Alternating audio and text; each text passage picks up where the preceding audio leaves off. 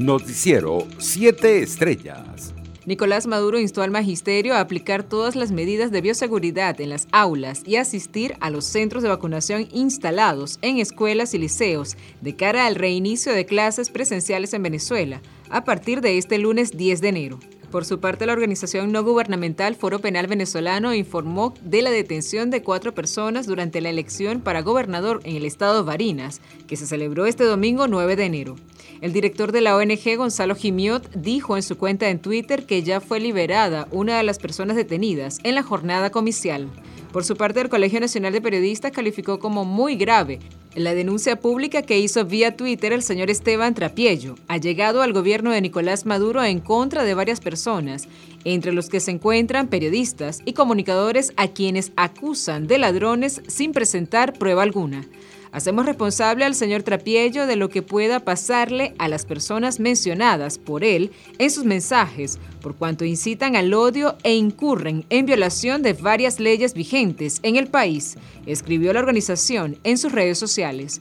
Por su parte, la ex senadora colombiana Piedad Córdoba, quien estuvo presente en la repetición de la elección regional en el estado de Barinas, anunció acciones judiciales contra quienes la señalan de supuestamente haber sido pieza clave en el andamiaje de corrupción y lavado de activos del empresario colombiano Alex Zapp un documento elaborado por la Asamblea de Ecuador y que será entregado a las autoridades colombianas, detalla, por ejemplo, que Córdoba al parecer habría intercedido para que una empresa de papel de propiedad de SAP y Álvaro Pulido ganara un contrato para construir unas casas prefabricadas en Venezuela. Internacionales. Nicaragua inició este 9 de enero su periodo legislativo en la víspera a la toma de posesión de Daniel Ortega, quien asume oficialmente este lunes 10 de enero junto con su esposa y vicepresidenta Rosario Muriño.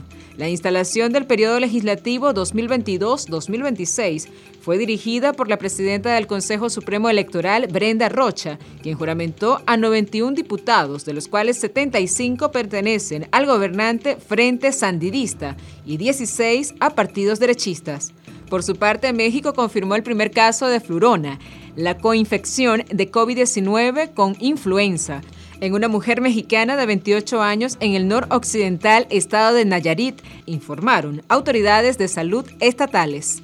Tenemos el primer caso de coinfección COVID e influenza en femenino de 28 años, de aquí de Tepit, dijo en conferencia de prensa José Francisco Munguía Pérez, secretario de Salud de Nayarit. En Perú, la líder opositora Keiko Fujimori informó este domingo que dio positivo en un test de COVID-19 tras presentar síntomas leves de la enfermedad y malestares mínimos. Fujimori, jefa del partido Fujimorista Fuerza Popular, señaló en sus redes sociales que pasará a aislarse, por lo que este lunes seguirá por teleconferencia la misa a la que tenía previsto asistir por el primer mes del fallecimiento de su madre, Susana Hinguji. Por su parte, el actor estadounidense Bob Saget, muy conocido por interpretar el padre de la comedia televisiva Full House, entre los años 1987 y 1995, falleció este domingo a los 65 años. Sayed, quien nació en Filadelfia, en Estados Unidos, en 1956, murió en un hotel de Orlando, donde fue encontrado sin vida por las autoridades, señaló la oficina del sheriff del condado de Orange, en Florida. Economía. El presidente de la Federación Nacional de Empleados Públicos, FEDEUNET, Antonio Suárez, aseguró que los empleados públicos y los pensionados son el sector más discriminado de la sociedad venezolana, al no contar con un salario equivalente al poder adquisitivo. También están los jubilados y pensionados del Seguro Social.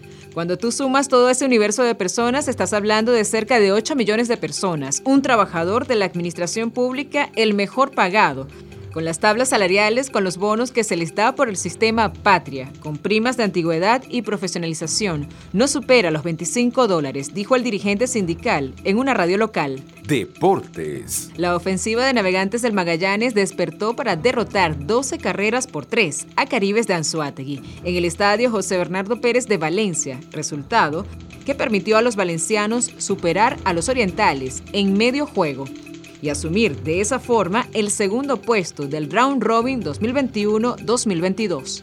En el otro compromiso de la jornada, los Tigres de Aragua se impusieron a Leones del Caracas cinco rayitas por cuatro en el Parque José Pérez Colmenares de Maracay. Noticiero 7 Estrellas.